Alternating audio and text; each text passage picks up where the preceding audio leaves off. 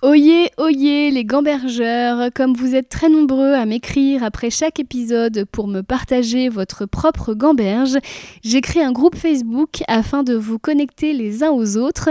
Ce groupe s'appelle Gambergeland, c'est un groupe privé. Pour en être, il suffira de répondre à une petite question et de vous engager à n'y insulter personne. J'ai voulu créer une safe place pour nous, souvent très sensibles et qui nous posons beaucoup de questions. Au plaisir de vous y retrouver. Bonjour à tous et bienvenue dans Gamberge, le podcast où l'on aborde tous les aspects de la vie créative avec ceux qui en parlent le mieux.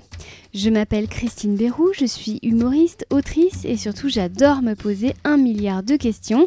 Ici j'essaye d'apporter un éclairage sur des problématiques que j'ai rencontrées tout au long de ma carrière et dont j'aurais aimé trouver des solutions ou en tout cas des pistes dans un podcast comme celui-ci. Édition spéciale été, en juillet et en août, je vous propose des gambergettes, moi toute seule, autour d'une problématique qui me tient à cœur. L'épisode d'aujourd'hui, j'y pense depuis au moins un an, c'est peut dire que je suis heureuse de vous le livrer enfin aujourd'hui. C'est le top 10 des livres qui ne parlent pas forcément de créativité et qui pourtant ont puissamment musclé la mienne de créativité. Et en fait, je triche un peu, il ne s'agit pas de 10 livres, mais de 9 livres et d'une série exceptionnelle qui a changé ma vision du métier et que je vous garde pour la fin de l'épisode. Voici donc 9 livres, ils ne sont pas rangés par ordre de préférence ou en fonction de leur qualité, ils sont classés en fonction de leur accessibilité, le plus simple en premier et à la fin le plus complexe. Commençons tout de suite avec un roman que j'ai lu en 2009 quand j'étais animatrice de croisière au pôle Nord. Non, ce n'est pas une blague, j'ai animé des Scrabble au milieu des icebergs.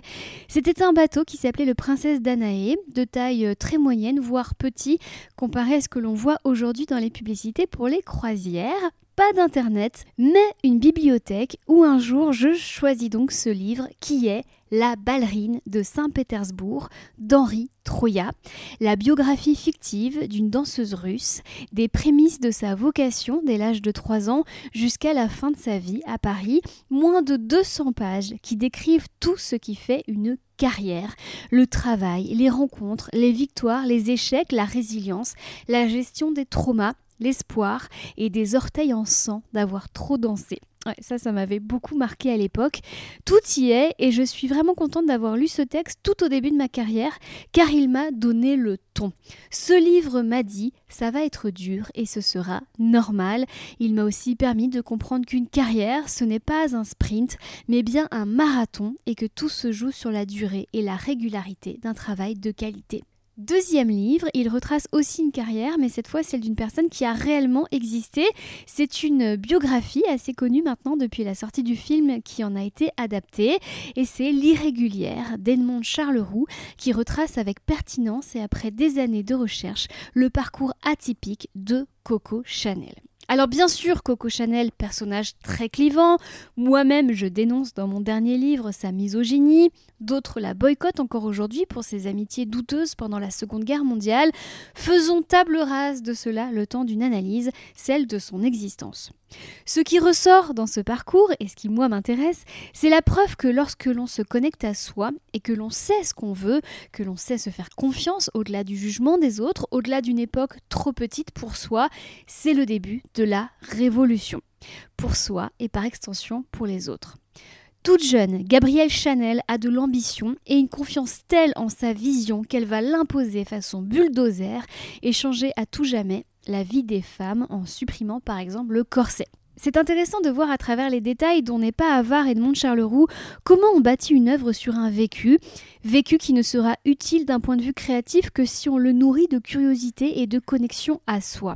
C'est comme si Coco Chanel provoquait la vie pour expérimenter, voir, analyser et enfin créer. Ici, le tweed qu'elle détourne pour en faire des tailleurs, là, les canotiers réservés aux hommes qu'elle réinvente pour les femmes, et ces fameuses initiales entrelacées que l'on retrouve sur les vitraux de l'abbaye d'Aubazine, la même où la jeune Gabrielle Chanel venait célébrer la messe. Elle est la preuve même que rien ne s'invente, mais que tout se transforme et que la créativité et les idées sont accessibles à tous ceux qui savent observer et conscientiser ce qu'ils voient afin de produire des réflexions puis des œuvres. J'y ai pensé il y a encore quatre jours en visitant Édimbourg et plus précisément en passant devant le Elephant House Café où J.K. Rowling a rédigé les premières pages de la saga Harry Potter. Alors J.K. Rowling, je sais, personne également clivante décidément, mais passons outre. J'ai été bluffée de trouver partout autour du café des morceaux d'Harry Potter bien plus vieux que la création de celui-ci. Victoria Street, le véritable passage de traverse, une rue qui s'appelle Severus Road, je n'invente rien, et dans le cimetière juste à côté, on retrouve sur les tombes des noms tels que McGonagall et même un vrai Thomas Riddle. Pour créer, on se nourrit de notre environnement et la biographie de Coco Chanel en est la preuve. On retrouve aussi dans ce livre tout ce qui est incarné par la ballerine de Saint-Pétersbourg et ce qui fait une carrière avec ses hauts et ses bas. Petit bonus, la plume d'Edmond Charleroux, qui est une de mes maîtres.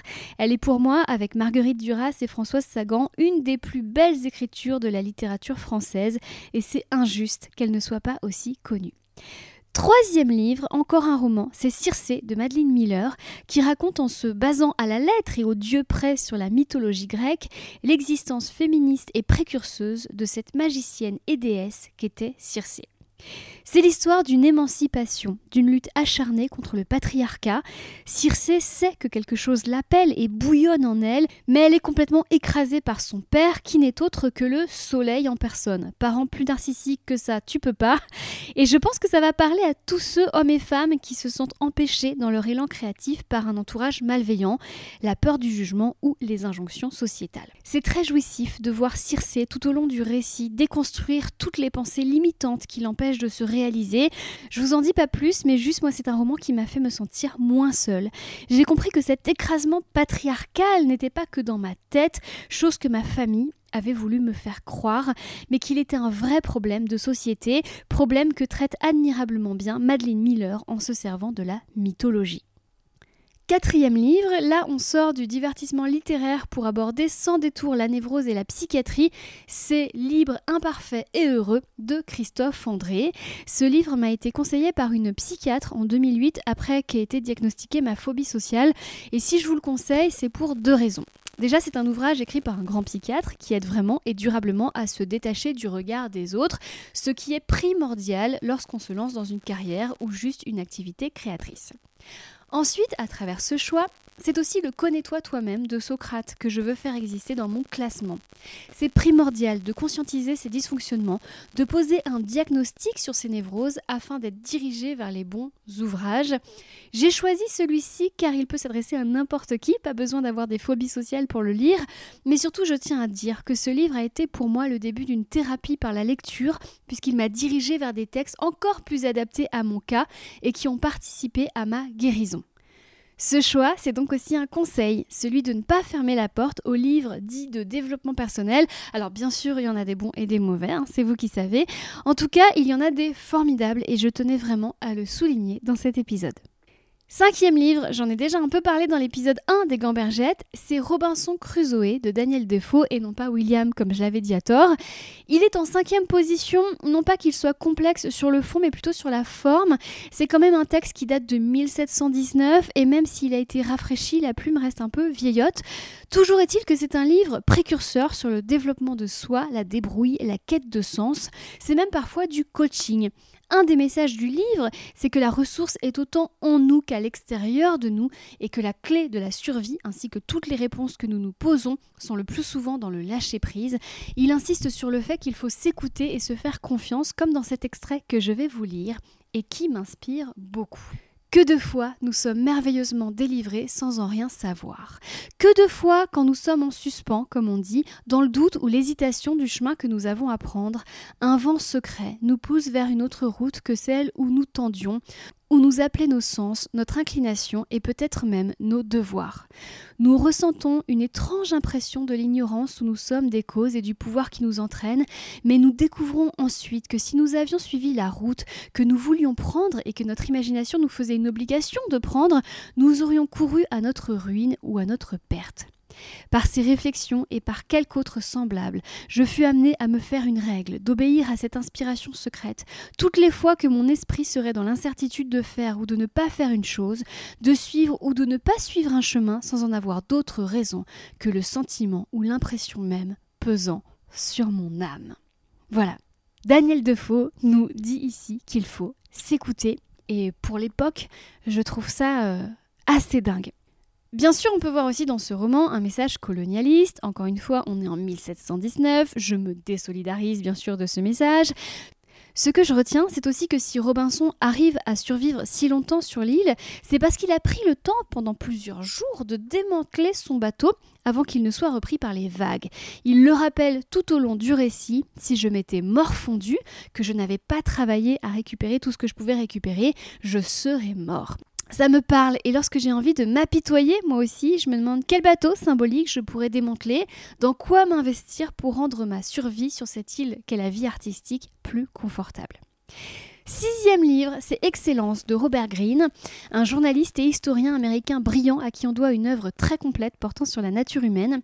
Dans Excellence, il explique tout simplement comment on peut devenir le ou la meilleure dans son domaine. Il s'appuie sur plusieurs destins à part, Mozart, Darwin, les Beatles, Marie Curie, et nous explique ce que tous ces gens ont en commun. J'ai choisi ce texte car c'est celui auquel je pense le plus souvent, en particulier à chaque fois que j'échoue, car Robert Greene nous explique bien que c'est inévitable, mais l'auteur a à son actif plusieurs best-sellers, dont Les lois de la nature humaine, qui a changé du tout au tout mon rapport aux autres et a surtout achevé de guérir ma phobie sociale. C'est peu dire que je vous invite à découvrir non seulement ces livres, mais aussi l'homme passionnant et visionnaire qui se trouve caché derrière. Robert Greene est aujourd'hui âgé de 64 ans, il est sur Instagram, Twitter et TikTok, vous n'avez aucune excuse. Septième ouvrage, et là ça devient clairement plus complexe mais toujours accessible, c'est mon livre Doudou. Mon exemplaire est rempli de notes, les pages sont en train de tomber. Rien que de l'avoir entre les mains, ça me fait aller bien c'est L'écrivain et la vie de Virginia Woolf, le texte qui tout simplement m'a appris à écrire. Oui, rien que ça. 150 pages qui ont été ma formation accélérée d'auteur. Sans ce texte, je n'aurais pas pu écrire 5 livres. Je vous cite quelques mantras que j'y ai surlignés au fluo et qui me suivent toujours. L'émotion doit venir en premier, que ce soit en écrivant ou en lisant. Plus la sensation de l'écrivain est intense, plus son expression en mots sera exacte. Et surtout, sur la créativité, elle écrit il devrait nous être ô combien délectable d'observer cette agitation, de croiser le fer avec les idées et les visions de notre temps, de saisir au vol ce qui peut nous servir, d'anéantir ce qui nous paraît sans valeur, et par-dessus tout, de prendre conscience qu'il nous faut nous montrer généreux envers ceux qui essaient de mettre en forme du mieux qu'ils peuvent les idées qui les habitent. Je pourrais vous en parler pendant des heures, ce livre c'est une masterclass. Huitième livre, on retrouve la psychiatrie, mais cette fois les fondements avec l'âme et la vie de Carl Gustav Jung. Jung qui était donc un disciple de Freud avec qui il s'est vite fâché et à qui on doit des recherches très riches sur le fonctionnement de la part inconsciente de notre cerveau. C'est un livre assez complexe, quand on a lu 20 pages on est content de prendre un temps pour digérer, mais qui moi m'a ouvert la porte de grandes pistes de réflexion. Après avoir découvert ce texte, je n'ai plus jamais observé mes pensées de la même façon, ni plus pris à la légère les expressions de mon corps. Rappelez-vous, pour les plus fidèles d'entre vous, que je me suis bloqué le dos le jour de la sortie de mon dernier livre, le jour où j'ai rencontré le connard de trop. Livre dans lequel je raconte quand même comment ce connard prétextait des blocages de dos pour annuler des rendez-vous à la dernière minute. Bon là, typiquement, il s'agit d'une coïncidence, entre guillemets, dont Jung se serait délecté. Il n'y a pas de hasard entre ce qui nous arrive dans la vie et ce qui s'incarne dans notre corps. Et c'est ce qu'il nous raconte, entre autres, dans son livre. Voici quelques phrases clés qui continuent de m'aiguiller. La psyché crée chaque jour la réalité. Bon, c'est basique, mais c'est essentiel. Une autre phrase qui est très puissante, je cite Dans la névrose réside en réalité des éléments de personnalité non encore développés. Ça, c'est une notion super importante que j'ai utilisée dans mon roman À la recherche du temps perdu sur Internet. C'est que derrière chaque névrose et chaque épisode dépressif, il y a une énigme à résoudre qui peut nous en apprendre sur nous-mêmes. Et ça, Jung en parle très bien. Autre phrase que j'aime beaucoup La vérité du matin sera l'erreur du soir. Que notre mental soit en perpétuelle évolution et comment le canaliser ou le comprendre est aussi un des thèmes majeurs de Jung. Il pense aussi que nous avons tous un destin pour lequel nous sommes faits. Et je finirai le concernant avec cet extrait sublime. Qu'est-ce qui finalement poussa l'homme à choisir sa propre voie et ainsi à sortir de son identification inconsciente à la masse, à s'élever comme au-dessus d'une couche nébuleuse? Ce ne peut pas être la misère, elle atteint beaucoup de gens et tous cherchent refuge dans la convention. Ça ne peut pas être une décision morale, en général celle-ci se fait en faveur de la convention. Qu'est-ce qui fait donc impitoyablement pencher la balance vers l'inaccoutumé? C'est ce qu'on appelle la vocation, facteur irrationnel qui pousse fatalement à s'émanciper du troupeau et à sortir de ses chemins battus. Comprendre Jung, c'est vraiment gagner 5 ans d'expérience de vie, j'en suis persuadée, et vous supplie, si vous voulez mener une vie créative saine ou juste une vie d'être humain heureux, de vous plonger dans cet ouvrage incroyable qu'est L'âme et la vie. Avant de passer à la fameuse série, voici le livre le plus complexe que je vous recommande et dont on ne peut faire l'économie si on veut avancer et avancer très loin dans sa quête créative. C'est Roulement de tambour, Le gai savoir de Nietzsche. C'est un texte complexe que je suis loin de maîtriser, mais tant mieux, il me reste des surprises et qui pourrait être présenté comme le manuel de l'acceptation qui mène au sublime. En acceptant la vie telle qu'on me la présente, en me désaffranchissant des injonctions à être ce que je ne suis pas, je me libère et offre au monde le substrat de ce que je suis vraiment. C'est ça pour moi le gai savoir, entre autres. Voici l'extrait que je vous ai choisi. Travail et ennui. Chercher du travail pour avoir un salaire. En cela, presque tous les hommes des pays civilisés sont aujourd'hui semblables. Le travail est pour eux tous un moyen et non le but lui-même. C'est pourquoi ils ne font guère preuve de subtilité dans le choix de leur travail, pourvu qu'il rapporte bien. Mais il existe des hommes plus rares qui préfèrent périr plutôt que de travailler sans prendre plaisir à leur travail. Ces hommes difficiles qu'il est dur de satisfaire, qui n'ont que faire d'un bon salaire si le travail n'est pas par lui-même le salaire de tous les salaires, à cette espèce d'hommes exceptionnels appartiennent les artistes et les contemplatifs de toutes sortes, mais aussi ces oisifs qui passent leur vie à la chasse, en voyage, en affaires de cœur et en aventure. J'ai choisi cet extrait car je suis sûre que ce sont aussi ces gens-là qui écoutent des podcasts. Et enfin, le dessert. Cette fameuse série qui est une véritable masterclass pour qui aspire à une vie créative, c'est Mozart in the Jungle. Avec, je suis nulle pour prononcer le titre de cette série. Vraiment, je vais pouvoir essayer un milliard de fois, ça ne sera jamais bien. Mozart in the Jungle. Ça sera. Non, voilà, c'est Mozart dans la jungle. Point. Avec Gaël Garcia Bernal, qui joue le rôle d'un chef d'orchestre atypique aux méthodes précurseuses. On retrouve aussi dans une des saisons Monica Bellucci, qui est magnifique, qui joue le rôle d'une chanteuse lyrique qui ne veut plus chanter.